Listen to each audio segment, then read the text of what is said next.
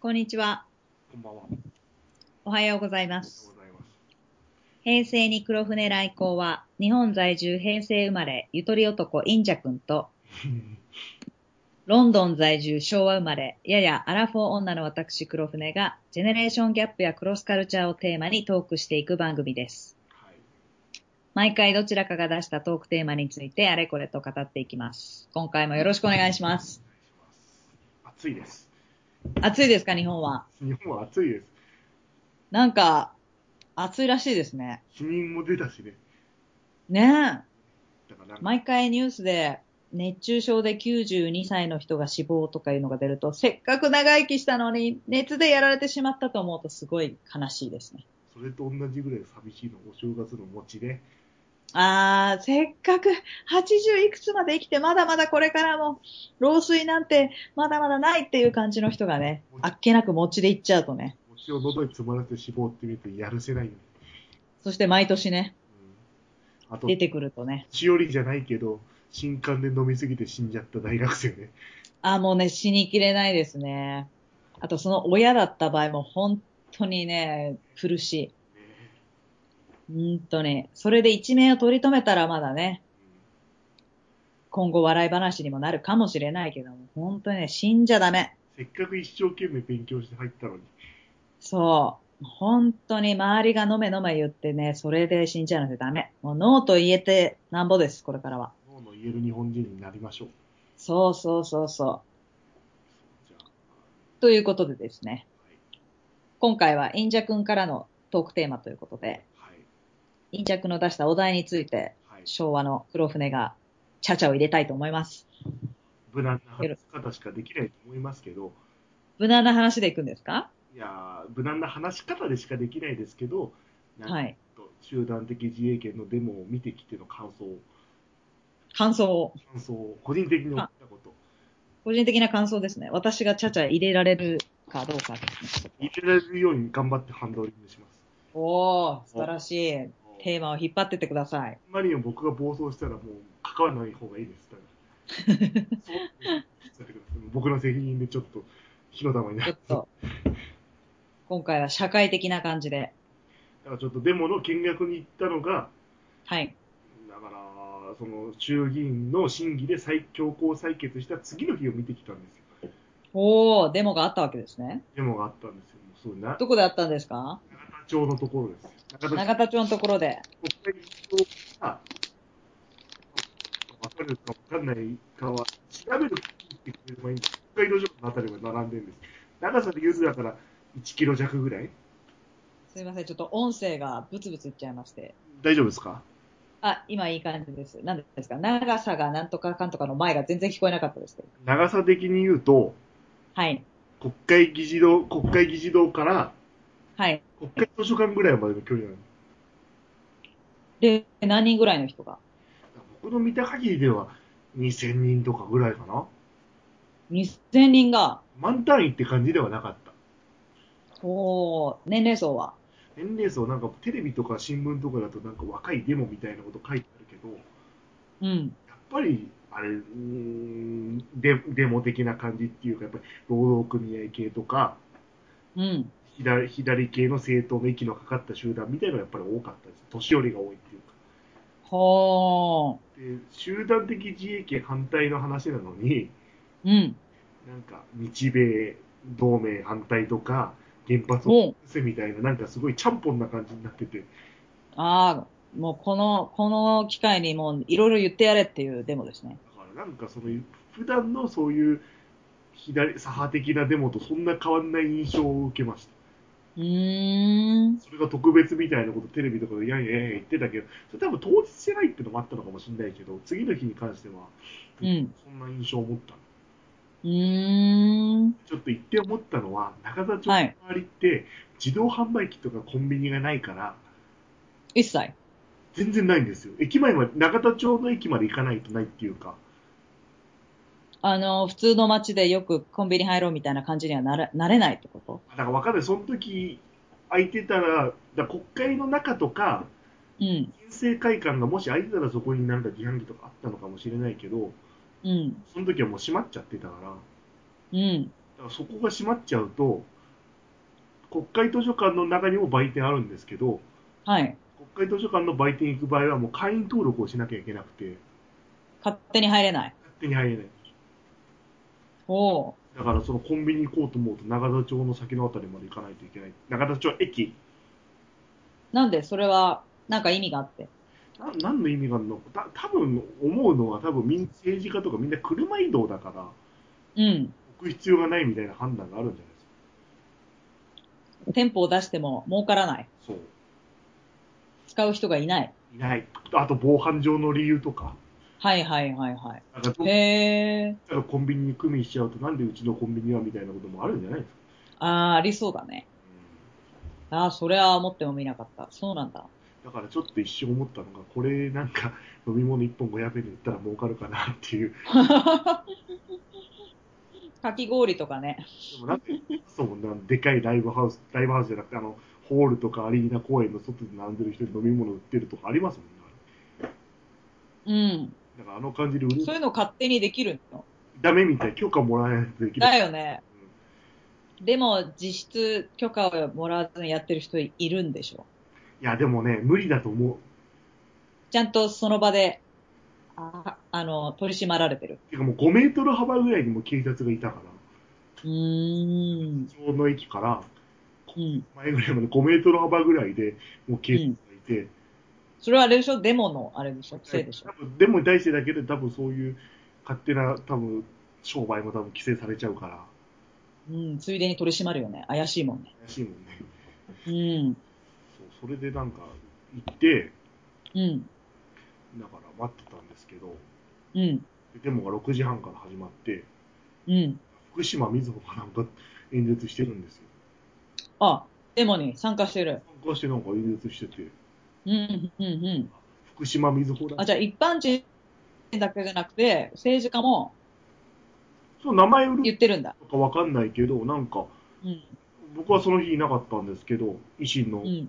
党の議員とか、うん。民主党の枝野さんとか、うん。園さんもなんかマイク握ったみたいなのをなんか記事で見ましあじゃあ一つの団体で2000人がわーって歩いてるわけじゃなくはて、あらゆるデモが、た。あらゆるでもそう沖縄系もいれば、社会党共う産ん。党系もいれば、もううこん。公務員の労働組合もいるし、だからなんか思ったのは、なんかテじゃレあビ、その日にもうわって集まった感じじゃないっていうか、若者がなんか自分の意思でなんか自発的に集まったみたいのをなんか新聞とかテレビで見るけど、う、うん。それはもうほんとちっちゃい感じで、やっぱり、左派のデモのありきたりの集まりみたいにはちょっとなってたなって、僕の視点ではですよ。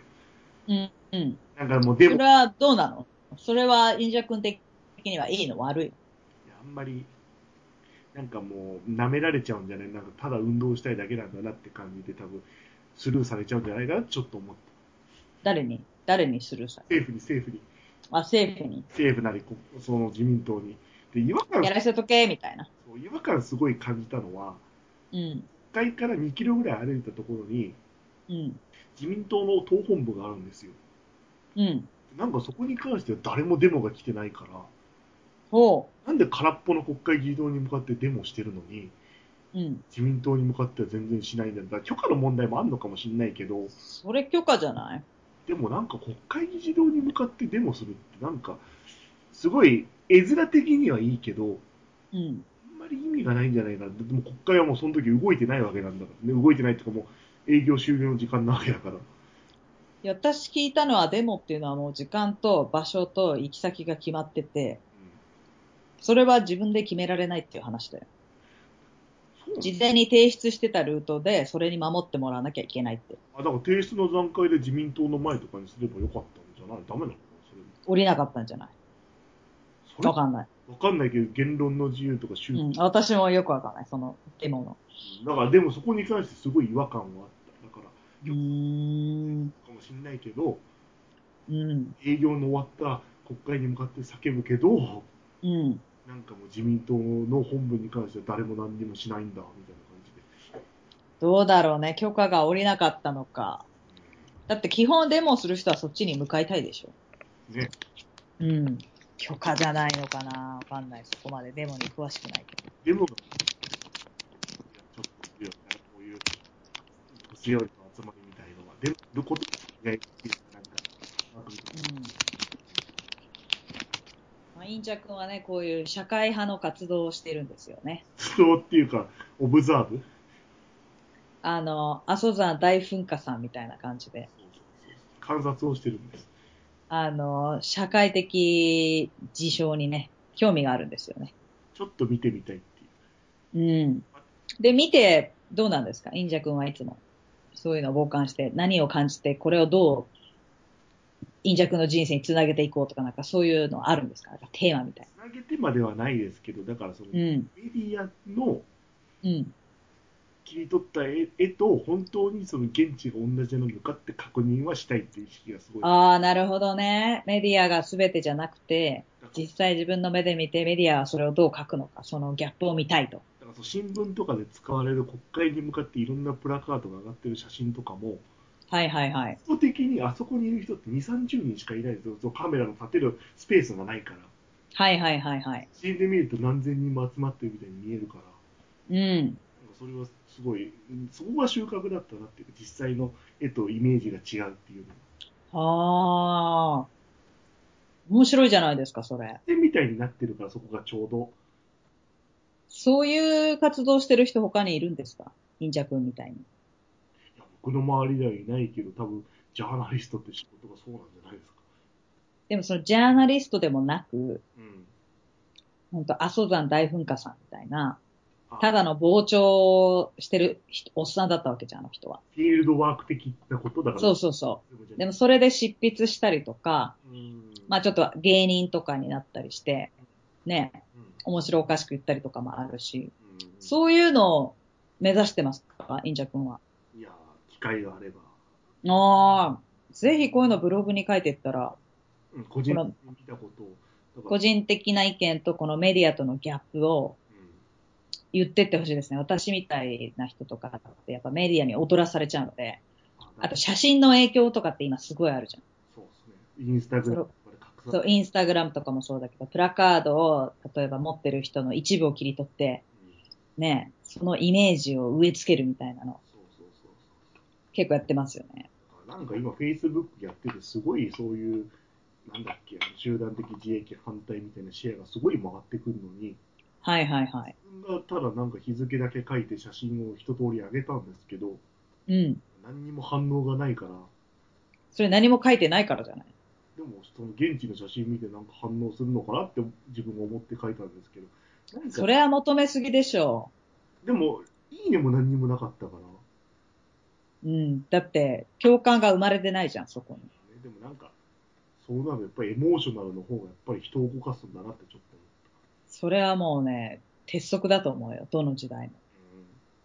だから、写真だけの載せてみてとか、リンクだけ送ってみてっていうのだと、え、なんで送ったのに見ないのって思うかもしれないけど、共感が生まれてないからクリックしないもん、私。でもなんか僕はなんかこの、今回、最近だから集団的自衛権のことに関して、うん。明確にその政府側か反政府側かっていうことに苦うにんしないつもりでちょっと見てるんで、んどういうことどういうことなんかその徹底して、うん。集団的自衛権反対って立場でもなければ、うん。集団的自衛権最高って立場でもないから、うん。いいんじゃないそのニュートラルな形でそうメッセージを発信していくのが陰弱なわけでしょ。メッセージをなんなんか書いちゃうと、うん。なんかメッセージ性が生まれちゃうのがちょっと嫌で、何にも書かなかったら、そしたらそしたらいいねもコメントも来ないから、やっぱりみんなエモーショナルを求めてんだなって思いました、そだって共感がないもん。ただ写真アップ、あっそうって感じじゃん。れは。現地そはのニュートラルだとしても、ね、反対でも賛成でもないけど、こういうのを見に行きました。僕は賛成でも反対でもありませんって書いた方がまだいいよ。何もないより。まあね、もしいいねとかコメントを求めてる場合はね。うん。そしてなぜそんな中立なのかというと、みたいな意見があると、その人独特の考えが分かって、へーってなると、いいねに自然と結びつくよね。そうします。もちろん義理のいいねとかもあるけども、私共感がテーマだと思ってるんですよね。人と人との。あとソーシャルネットワークの運運営に関してはそうかもね。いやもう人ですよ。ソーシャルネットワークじゃなくても。うん、待ち込んで、どんだけ気が合うかっていうのも、そうですね。人とのつながりっていうのは共感だと思ってるので、一方的にわーって喋ってる人とか、すいません。ああ、もったいないなと思う。なんか、共感が生まれてないよ。まあね、一生懸命語ってももったいないことになってるよっていうのはありますね。すごいよ。でもなんか30、40になっても幼稚なおじさんとかいるけど、ああいうのどうやって生きてきたのかちょっと思うよ。だからあのマチコンとか合コンに出てくる幼稚なおじさんって、何その、インジャ君の幼稚なおじさんの定義は何なのなんかその、悪昔は悪かった自慢見て、高校の頃こんな悪いこと。ああ、まさにそれでしょであとう。俺共感が生まれてないトークでしょ。そうなんか芸人の真似をしてるつもりなんだけど、全然真似してないし、面白くもないみたいな。でもそれ、おじさんじゃなくて、常にいるよね。いるけど、いや、だからその、僕が言いたいのは、若い頃それで失敗してくる、だんだん洗練されてきて、それをやめ出すじゃないですか、みんな。ああ、経験とともにってことそれをおじさんになってもやってるっていうのは、どういう経験を積んできたのかなってちょっと思うっていうか。でもこれは女性側の偏見で語らせていただくと、男性に多いと思うので、武勇伝を語りたいって人。はい。やっぱり男性のプライドもあるし、女にいいところを見せたいし、っていうのが常に男性の本能としてあるから、それれが悪くなっちゃったパターンだよね。あこじらせちゃったみたいだからもっと女性目線で語れるお姉の方が実は共感は得てるよね。な。ああ、なるほどね。そうね。なんかモテない人って主観が強すぎるよ。そう、モテる人って豆だし、相手の話聞いてて、こう、前こう言ってたからこれ買ってきたとかそういうなんかケアだよね。聞いてくれてるっていう。俺を、別に物が欲しいとかじゃなくて、ちょっとしたことを覚えてくれたりとか、うん。私がコーヒー飲めないのを覚えててくれたんだ嬉しいっていうのはあるよ。ああ、なるほどね。なんかでも、わかるような気もするし、なんか、なんかおみんながコーヒーって言ってる時に、あ、黒船さんはコーヒー苦手だからお茶一個お願いとか言ってくれると思うね。嬉しいよね。それをなんかその目をチラチラ見ながらやられるとすごいなんかうわー打算だなと思っちゃうけどねでもね、やっぱりね、嬉しいもんですよ、これは。女の立場で言わせると。でもそれだけ自分を見ててくれたっていうのもあるし、意識してくれて、それを行動にまで出してくれたっていうのは、うんそう恋愛じゃなくても、あ、この人素敵だなと思うよね。すごい気使ってくれてると。私も日本に帰ると飲み会とか行くと人のグラスとか全然見てないから、空なのに気使えなくてごめんなさいとか言っちゃうけど、ああいうのちゃんとなんかできる人ってすごいよね。いやでもなんかそれもうまくできる人ならいいけどなんかグラスまで拭いちゃうと大げさだなって思っちゃう人グラスを拭くうんどういうこと人のグラスを拭くってことなんかホステスさんとかやるんらしいのよそんな人一般人でいるホステスじゃなく。やって てみたことあるええー、すごいね。いやらしいね、そこまで行くと。 ね。ラスが見えるとダメだよねその豆さんにそうね。だから本当にしたいと思ってやってるっていうのっていうのは通じちゃうよね。打算だなとかさ、なんかモテようと思って今言ったな、この武勇伝みたいなのあるじうんモテようとしてまではいいんだけどそれがゃん。うん。白くなかったりとかそう相手になんか負担になったりするとねそうそう。相手の立場とかね、相手のこと考えないで言ってるジョークとか嫌だよね。オンオンユアシューズじゃないけどさ、インギョアシューズ。シューズか、そううん。相手にだからなんかちょっと思うのは、あんまり相手の立場とか考えないで、物言ったりやったりできる人ってすごい多いんだなとはちょっと思う、だからデモに関しても。だっうて、ん。で僕はその、うんどっちの立場にも組みしてないから、うん。それを国会、空っぽになった国会の前で叫んでも、うん。伝わるわけないじゃんと思っちゃうわけ。でもどうなんだろうね。その結果としては伝わらないけども、それをすることによって、いろんなアクションをこう取り上げられるわけじゃん。それによって、全部鵜呑みにするつもりはありませんよっていうアクションを起こしてる。アピール。なんか僕、それよりかは、なんかうん。通っちゃったから、うん。なんか次の選挙までこのことを忘れないぞ運動をやってほしい。だってこれで今安倍さんがやってるけど、うん。目くらまし的にやめて、うん。なんかちょっと穏便な人になったら、うん。なんかそれでなんか、あー今のままで、今のままっていうか、じゃあ自民党のままでいいんだみたいになっちゃう。うん。から、だってあの、鳩山さんが辞めて参議院の直前に菅さんに代わって、やっぱり議席の減り方が少なかったのとか見ると、うん。なんかちょっと看板が変わったら風向きも変わっちゃうっていうか、うんうんうんうん。怒りのエネルギーが生産的じゃないっていうか、まあ、怒るのはわかるんだけど、その集団的自衛権が嫌な人は。あ、まあわかるよ。だから怒ることで何も変わらないってことでしょ。次の段階に向かっての怒りじゃないなってちょっと思っちゃうわけ。安倍さんは誰がどう怒ろうとやるよっていう話でしそう。いいし、もう通っちゃったんだから、じょ。ゃうあん。次はその、そのを安倍さんを、うんを良しとした自民党が、うん。政権からお降りるたなんお降りてもらうためにどうすればいいかっていうのを考えて行動して、なんかね、あのいいじゃん、それ。生産的じゃん。そう思う、なんかデモの方が偉いっていう感覚が嫌いで、一番偉いのは投票に行った人だから、本当だよね。それが一番反映されてるからね。だからなんかデモに行かないから政治に関心ないとか、なんかダメだみたいな言い方をする感覚はちょっとわかんないし、ちょっと嫌いだなって思っちゃう。でも、デモしてる人はみんな選挙行ってる、行ってるでしょ。いやなんか友達付き合いみたいなのがあるんだ若い人のデモとかだったらそんなんあるんだね。よく、忍者くん言うんですけどね。私、それわかんないので、へーって言っていつも。例えばなんかファッション、ファッションデモがあるんですよね。でもあるんで、だからシールズっていうのが今すごいソーシャルネットワークで出てて、何それ団体名団体コミュニティ名 SEALDS、なんか結構新聞とかテレビとかも取り上げられてるんで、デモ集団で面白いね若者がやってますよってアピールで、で、なんか見た目もちょっとおしゃれで、そので、結構なコミュニティ人数なの、それ。実際の人数はわかんないけど、うん。それではちょっとしたムーブメントにはなってるのね。へー。ですけど、でもその人たちは本当にデモをすることが目的なんだ。だからなんかその、声を上げとかなきゃまずいみたいな正義感と、そのデモをファッショうンん。して、政治うんを上げることの敷居を下げるみたいな運動をしてる感じ。もっと若者も声を上げろ、みたいな。そうそうそうそうそう。だ上げることに意味がある。っていう。から僕はそこに反対だから関わり、関わりたくないというか、パティスペイトはしたくないなっていうか。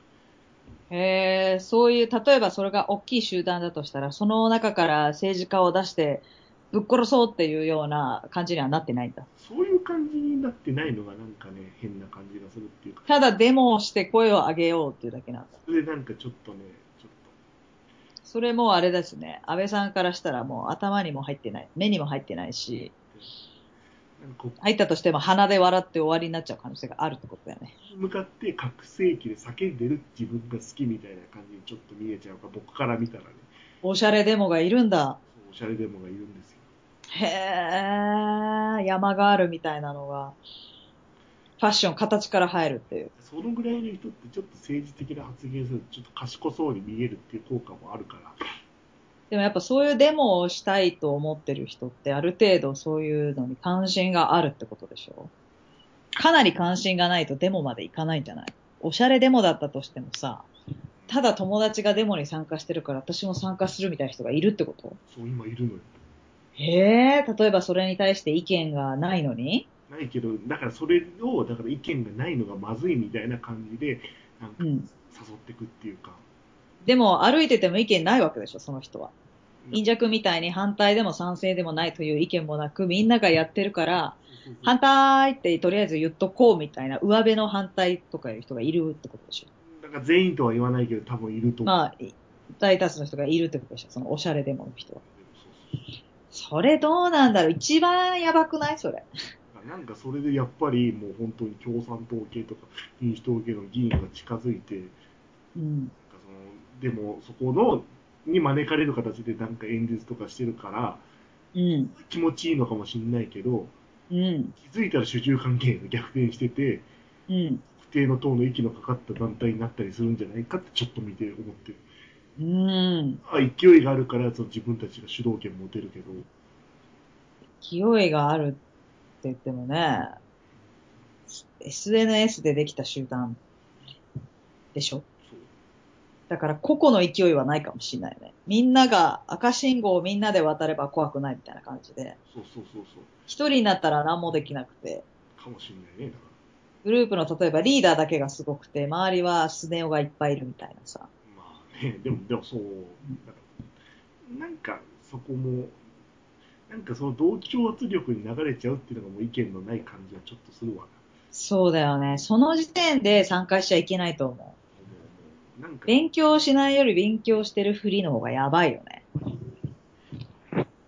な本当当になんか、中利益反対なのって思って、本当にちゃんと、その友達付き合いとか、団体の付き合いから、ちょっと自分の半歩を外に置いて考えたのかどうかって思うんだよね、見てて。って思っちゃうほど、意見ないなって人が、インジャ君的にはいるってことでしょ。だからその毎回デモでなんか演説してるけど、うん。なんか意見がなんていうの、金太郎飴っていうか、それって何デモの内容を聞いて、うん、内容がないなって思ってるの。声が上げるのが大事で上げ続けましょう的なことを言ってるように僕は感じるっていうか、その内容を聞いてってことね。それを聞いて、うーん。集団的自衛権で人を殺す、殺されるとか、なんかう一ん。回も新聞とか雑誌で見たような意見をなんかただリフレインしてる感じ。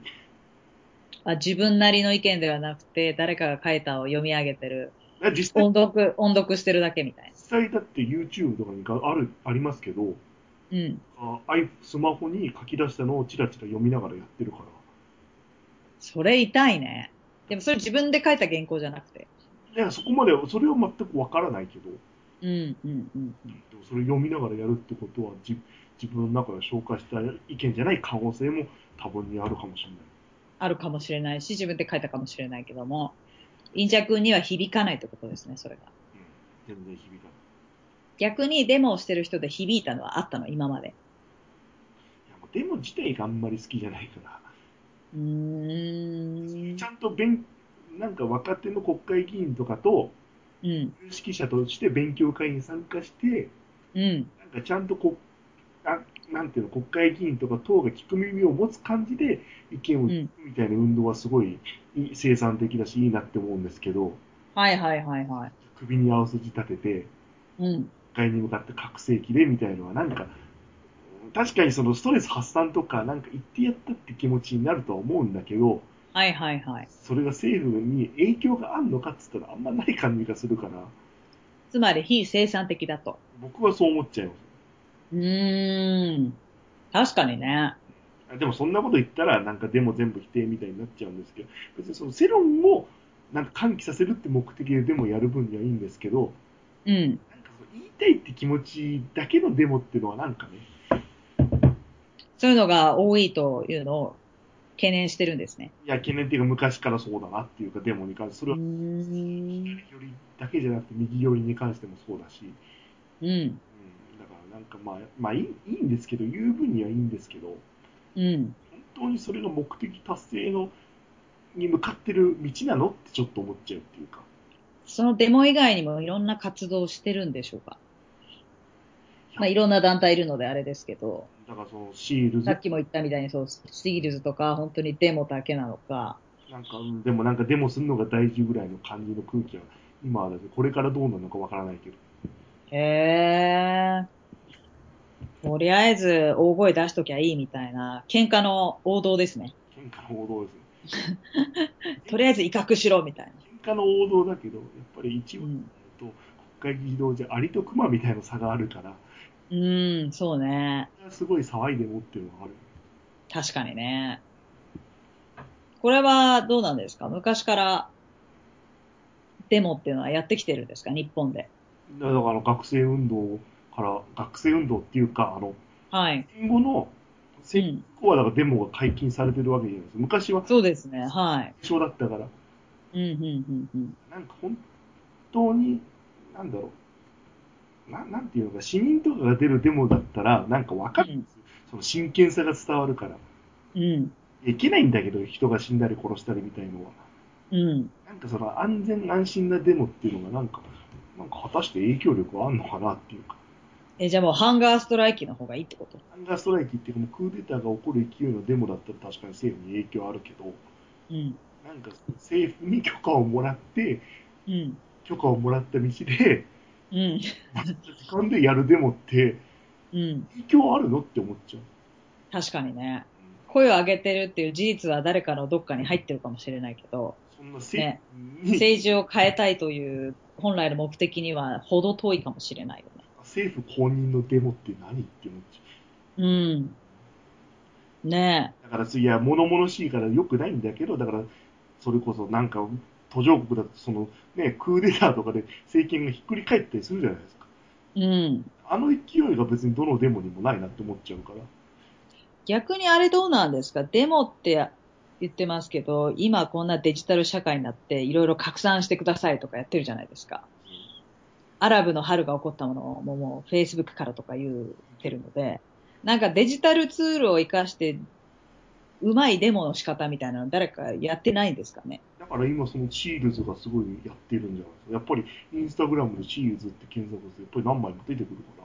えー、なのその、なんつうの、メンバーを募集する活動ではなくて、あその影響力を増すっていう意味でですか。そうそう、デジタル発信で、あの、メンバー集めてデモしようっていうことではなくて、こういうのを変えていきたいと思っていますって言って、いろんなアイディアを取り揃えて、どうなんだろう、ね、ネットの方が拡散率は高いじゃん。拡散率は高いけど、真剣度はみんな低いから、あー、だから結局、そしたらそれで集めた集団も真剣度は低いよね。まあそういうふうになっちゃいますよどんなツールでも、ね、それこそ農村の一揆みたいな、欠板状みたいな気迫はないから、やっぱり。ないよね。もうこの、ね、い一向一揆で死ぬんだと。そう。もうそれでもいいんだと。うん。あの江戸時代っていうのはすごいですよね。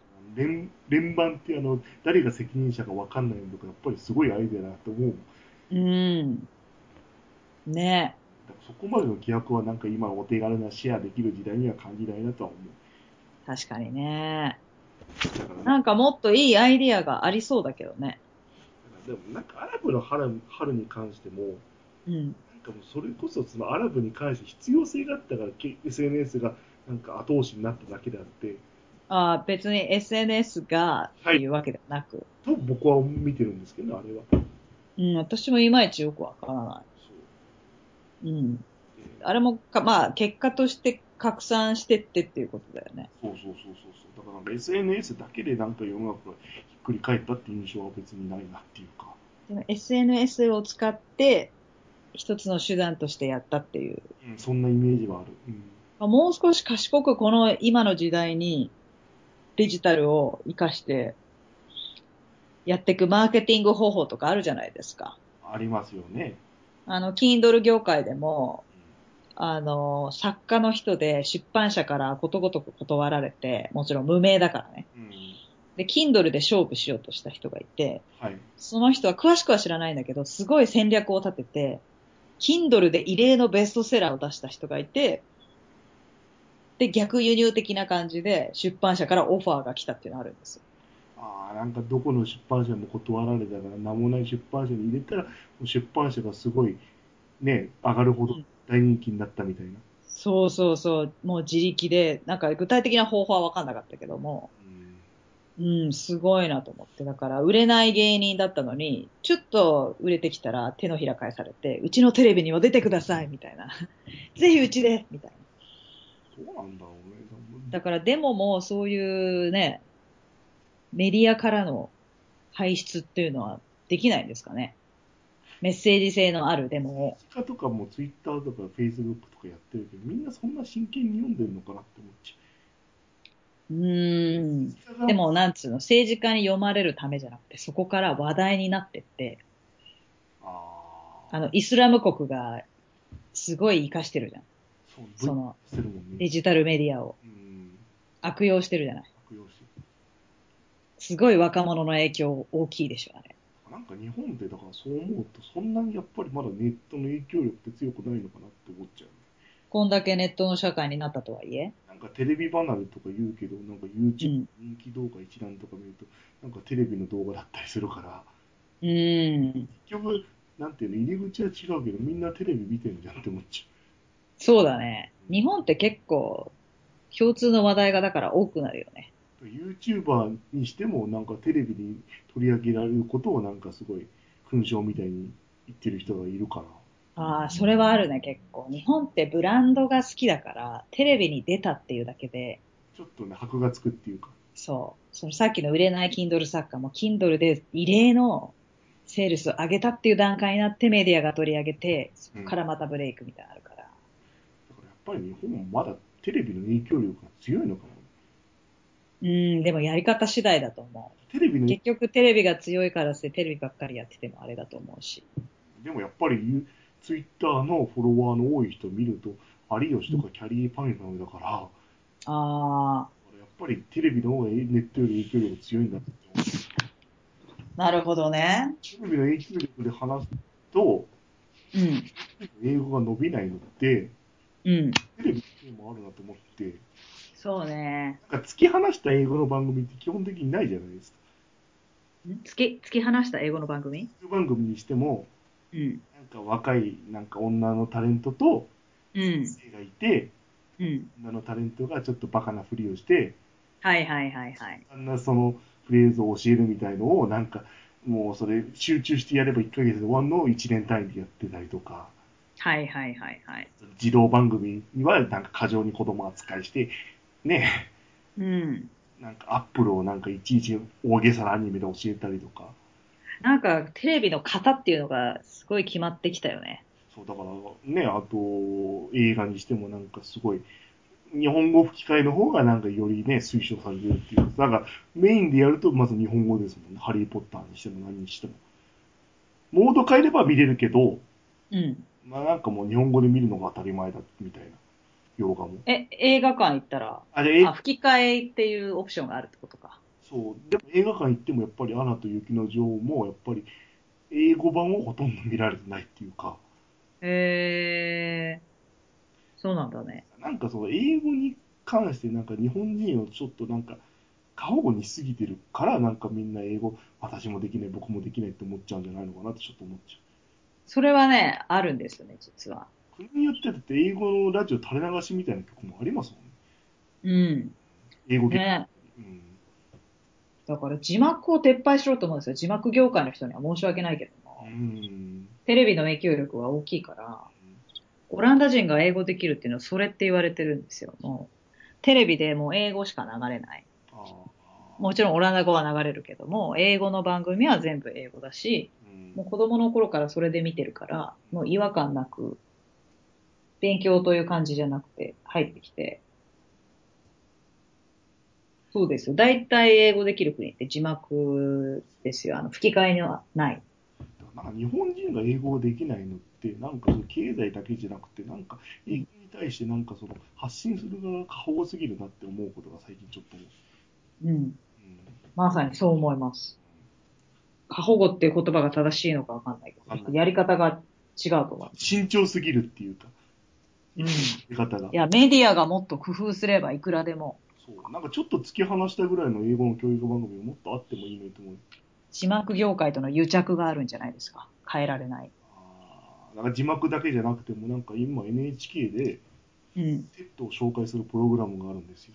はいはいはいはそれい。も出ますよ。ね、吹石和恵さんと、あれなんだったっけ吹き替えになってるのあれ。いや吹き替えにはなってないんだけど、なんか、その時間で、テッド3本流せんのに、うん。なんかテッド1本流して、解説してるの。解説して、なんかその、なんか話した人の生い立ちみたいなのを日本語で解説して、あなんか英語をだけを聞きたいのになっていう人はなんか、ー。まあ、でもそれは NHK のやり方かね。ねただ垂れ流しじゃなくて、ちょっとレッスン形式というか、今日のポイントはどこだったでしょうかみたいな。だからなんか米軍基地の FM とかで昔の人は勉強したとか言うけど、なんか普通 AFN ね。はい。普通の人って、それの聞き方もわからないし、うん。だから今デジタルになったね、今。そうそうそうそう。だからなんかあの CNN for Student とか、うん。日本の iTunes とかポッドキャストダウンロードできたりするから、それ見たりとかね。ねえ、そういうの詳しい人って自分で調べていろいろやれるんだけどね。詳しくない人のための間口を広げてあげて、そしたらもっと英語コンプレックスが少なくなるかもしれないよね。だからなんかそういう丁寧すぎるその英語解説の本と、うん。ペーパーブックスみたいなのと、間がもうちょっと増えればいいのね、日本の英語の教育って。なるほどね。そういう意味での過保護ですね。自分で調べれば確かに日本語の解説とかは出るけど、まずうんやってみようよって感じのなんか、うんうんうん。プログラム、ラジオのプログラムを持ってあればいいのにって思う。なんか若い子には旅をさせろじゃないけども、そうそうまず飛び込んでしまえみたいな。そうそれはもうすごく。全解説をする前にってことね。そうそうそうそうそういう意味での過保護、確かにね。日本の英会話、過保護である。そう。いいこと言ったじゃないですか。で英会話学校もなんかファッションみたいの優先な感じするじゃないですか。若い女のタレントがなんか英会話学校に行って、なんかちょっと生活が変わりました的な CM が多いっていうか、そんなんあるの今石原さとみちゃんがやってます。ああ、ECC ね。 ECC ですよ。はいはいはい。まあ、あれは有名人ね。うんでやってるからね。うん。まだでデモの話に戻ると、はい。だからなんか、もう、でも、でもやってもないって思って、でも見に行っちゃうんだけどっていう、でも、でもやっても、もう見に行っちゃう、見に行っ見に行っちゃう。ちゃう。これが社会の縮図だから。縮図だ。縮図ではないけど、一部、一部。一部。いやー、そういうのブログに書いてほしいですよね。そうです。あの、え忍者くんの見解を入れて、炎上どんとこいで。もうそんなの関係ないですよ。忍者くんのそのニュートラル、反対でも賛成でもない。でも言いたいことはある。そう、だからなんか集団的自衛権に関して意見言っちゃうと、うん。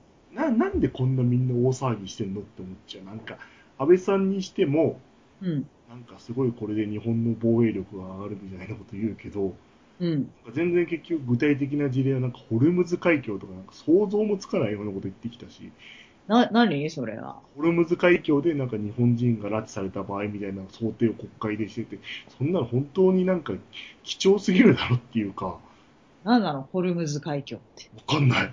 だから聞いてもポカンとなるでしょ。ポカンだよ。みんなポカンとしてる。あえてそれ言ってるわけ。いや、ポカンするようなことを。いやなんかな、なんかな、野党がどういう事態でこの集団的自衛権を運営するんですかっていう質問をしたのよ。うん。それでなんかホルムズ海峡がどうこうとか言ってたから、それで野党は何て言ったのいや、なんか野党はそこまでは覚えてないけど、なんかうん。生産的な広がりがなかったなっていうか、うんし。かも何ですかそれ具体的に分かりやすいように言ってくださいよって。ね、吠えなかったの。具野体党。的な事案がないんだと思う。なんか、思いつく具体的な事案が。うん。とりあえずなんかアメリカの顔を立てるみたいなのをちょっと優先してるっていうか、はいはいはいはい。国会での審議もやってないのになんかアメリカの演説で集団的自衛権に約束してきたりしてるし、うん。だからなんかすごいよね、なんか。うん、今日の新聞にも載ってましたよ、こっちの朝の新聞。安倍晋三が。そう。なんか、みんなが、みんなほとんどの人が、なんかそれが別にたくさんいるからいいってわけじゃないけど、なんか意見っていう人が多いのに、うん。独自の見解でなんかすごい通しちゃうから、でもさ、そういうもんじゃない。それで変わる今までの例で。だからなん安か、倍さんは絶対これを通そうと思ってやってんだよ。それで周りがどんだけ言おうと。なんか今変わるそれ。回に関しては、なんか本当に裁判所が本当にちゃんと動いてほしいと思うよ。うん。だから今まではなんか意見って言っても、うん。統治行為論っていう、なんか、政府にあんまり関与すべきじゃないみたいな、なんかその裁判所のストッパーがあるらしいのなんか。おう。それをなんか今回外れてちゃんと裁判所がやってくれればなって思うし、それはやろうと思えばできるのだから今まではだからその、あんまりにも手を出しすぎると、今度は裁判うのん力が強くなりすぎちゃうっていう意味で、うん。バッチだけど、でも今回に関しては、裁判所がちゃんと力出してやんないと、いよいよ三権分立って何なんだって思っちゃうから。うん。そこ何癒着があるわけ。あいうっていうか、だからあんまりにも裁判所が介入しちゃうと、うん。都合の悪いことは全部いい違憲とか違法にしちゃって、ああ。みたいになっちゃうから。だかうん。らなんじゃあかいつ、ね、だから活動できるんですよ。裁判所。弁護士団とかは多分訴えるでしょ、国を。うん。一票の格差をなんか年中訴えてるグループとかが多分訴えると思うんだよ。はいはいはいはい。それでもう、いよいよ本当に違憲で止めてくれればなとは思うう。ーん。で、あとなんかその集団的自衛権の戦略とか考えて、うん。なんか日本が出て邪魔になるだけじゃないっていうのと、アメリカとか中国との軍事費の規模が違いすぎるから、いでもないよりいいんじゃないアメリカ的には。や、でもアメリカもそんな期待してるのかって思っちゃう。まあ、ごますりでしょうね。だからなんか頭下げてる角度がちょっと浅くなるだけで、うん。なんかすごいものが劇的に変わる感じがしないっていうか、うん。結局アメリカの顔色を伺い続けなきゃいけないし、そうでしょう。それは変わらないでしょだから、なんなんていうの、安倍さんがもうアメリカからも中国からも、うん。ニュートラルの立場になって、うん。力攻められてもいいぐらいの軍事費を増やしますっていう言い方だったら、うん。なんか目指す場所がよくわかるし、うん。あと僕も明確に反対できるんだけど、うん。なんか安倍さん側も、うん。反安倍さん側も言ってることがぼやーっとしてるなっていうか、あ、反安倍側も。なんかその戦争に行くなんとか、うん。すごい3段ぐらい飛ばして話をしてるなっていうか、うん。まあ、まあそういうの最終的にはあるんだろうけど、うん。なんで人を殺す殺されるみたいな話になんか行っちゃうから、あ話ではまだなくないっていうか、まあまあ、その、早めに止めといた方がいいって意見はわかるんだけど、あ。うん。なんかそ今過剰にヒステリックになるほどではないなって思っちゃうから。うーん。だからなんかどっちの側もなんか自分にはモヤモヤするっていうか、うん。だからなんか、とりあえずなんか、うーん、裁判所が動くのを僕は今待ってますね。うーん。で憲法でも、守んないってやる政治ってちょっともうおかしいもん、やっぱりさすがに。うん。そういうのを訴えてんじゃないのでも、デモ集団は。でもデモ集団はだからそこだけだったらわかるけど、うん。戦争に行くとか、なんか、あれも嫌なんですよ。安倍さんの人格を攻撃するみたいなのも嫌いっていうか、なんか安倍さんをああ。嫌いにしてみたりとか、何安倍さんをなんか悪魔に見立てたプラットをうん上げてみたりとか、それはた表現であって、本当は、あれでしょい言いたいことがあるわけでしょそれはっ。ていうことは、なんかその安倍さん、だから意見を言うのは別にいいんだけど、う安ん。倍さんを貶めてまで言う、言うっていうやり方が好きじゃないっていうか、言いたいなら意見だけ言いなよって思っちゃでもそれなんか表現な気がするけどね。結局、言いたいことがあって、そういうことが成し得てないのは悪魔の安倍のせいだって、こう、こまあ、悪く言えばこじつけてるってことでしょう。なでもなんか僕そういう人格攻撃とか、うん。悪い方向でのデフォルメがあんまり好きじゃないから、ああ。いや、人格攻撃ってのは例えば安倍さんは、なんか、顔がでかいとかだったら人格攻撃になるけど、彼のしてることは悪魔だっていうのは悪魔で表現でいいんじゃないのかなと思言う言うのはいいんだけど、なんか悪魔の絵とか描くのがなんかね、好きじゃないんですよ。う。うーん。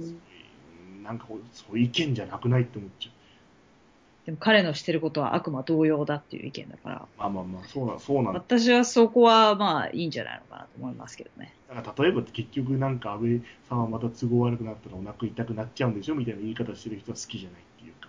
ああ。まあそれはね、そうだねう。んそうでもそれは攻撃の一部としてよくある光景ですよね。まあ後継なんですけど、僕はうなんかん。意見対意見で健全にやってほしいなっていう話です。なるほどね。なんかすごい大げさに煽って人の恐怖心が煽るってなんか好きじゃないっていうか。うん、うん、うん。あの、悪魔の話は私は別にいいかなと思ったけど、確かにどうせお腹痛くなっちゃうんでしょっていうのは違うと思うんそうそうそうそうう。うん。だからなんかね、まおあ、腹痛くてやめてから言うんだったらいいけどね。結局やめちゃうんじゃみたいな言い方だったらわかるけど、ほら見てみろ、やめただろう。おかしいだろうだったらまだいいけどね。やめる前からね、過去の病気の話とか持ってくるのはね、そうそうそう。だからでもちょっとちょっとずるいよね。ずるい。あうん。僕の今回の一連の動きに関して見るのは、うん。だからなんかもう裁判所が意見って判定しても、を期待するのと、うん。あとなんか本当に集団的自衛権が嫌だったら、うん。次自民党を落とすための運動をしようよって話。そうですね。なんかこれでなんか首相の顔が変わったら、うん。なんか忘れちゃうみたいになったら、うん。意味がないっていうか、そうだね。去年はあれだけ特定秘密保護法案、あれだけ避け騒いだのに、うん。なんかもう喉元すぎればみたいな。だからそれなんか政治家の作戦なんでしょうよくわかんないけど私。国立競技場見直しみたいなことになったら支持率また上がりそうな空気になってるもうん。ん。だからな何をビッグトピックで持ってくるかっていうさ、そうあと順番とさ、これを隠蔽させるためにもっと大きなやつを持ってこようとかさ。そうでなんかあとなんか仕組まれてんでしょ結局。でもね、あとだから反安倍側に、なんかうん集団的自衛権は選挙の時聞いてないぞみたいな意見があるけど、だからうんちっちゃくは書かれてたかうら、ん。もうだから最、大きい表紙はやっぱりアベノミクスだったけど、はいはいはい。書いてあったから、だからぜひとも陰弱にその立場から変えてほしいよね。結局メディアっていうのはそれぞれのさ、うんねスポンサーのために書いてるみたいなとこあるじゃん。うん、あるね、それは。偏ってるじゃん、情報が。それ偏らないためにいろんな情報を見て自分なりに咀嚼する必要があるんだけど、スポンサーがつかない主義のジャーナリストみたいのも、それもそれでなんか、すごいうん偏見が強かったりとか、その人のね。だ不当にカンパを求めたりとか、うーん。なんかやっぱり、だから結局どっかの資本だったり、まあね。力にくっつくのはわかるんだけど、うん。で本人の良心を持ってやるしかないっていうか、うん。なんか大きい資本のところをやってる人が正義感が全くないとか、自分の意見全く言わないとは思わないし、うんうんうんでもインディペンデントのジャーナリストがすごいちゃんとしっかりした意見とか中立とか正当性のある意見を言ってるかっつったらそうでもないと。だからなんか思うのはそういう低いやっぱりジャーナリストとかその意見を言う人にもなんかランクがあるからうん。ランクが下がればそのどその資本とかう力自ん。由でも、意う見ん。言う能力がないっていうか、なるほどね。その両方を兼ね備えてる。そう人がだからだから多分それはちょっとわかんないけど、やっぱり池上彰さんが受けたのってそういうのはあると思う。やっぱり大きいところでできうんる中立的なことを言おうとするから、あの人は。うんうんうんうんうんうん。受けたんだと思う、やっぱり池上さんは。まあ、あと分かりやすさだよね。そうそうそう。全く分からないものを一からさ、うん、うまいよね。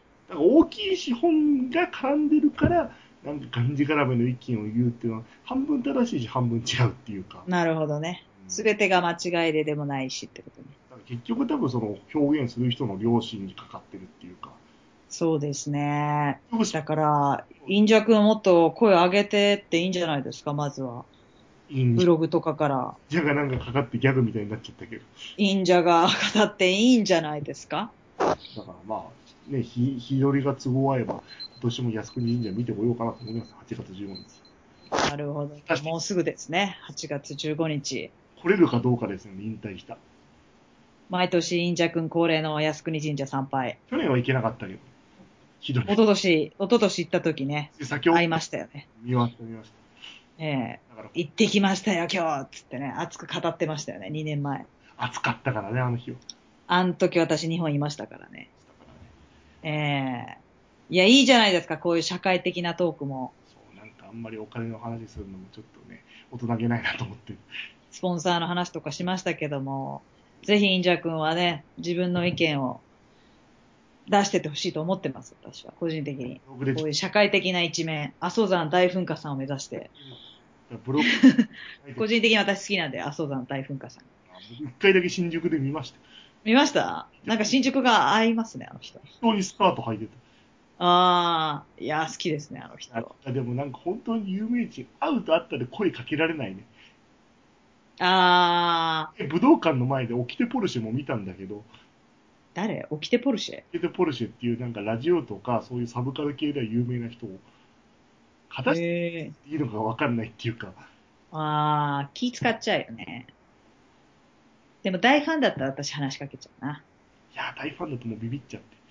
大、まあビビりもあるけども、ここでビビってちゃ大ファンの人と接触ができないって。中途半端な人だと話しかけない。そうね、そうね。六本木で下田歌劇見たけど別にと。下田会議、やっぱり下田会議のままでしたか。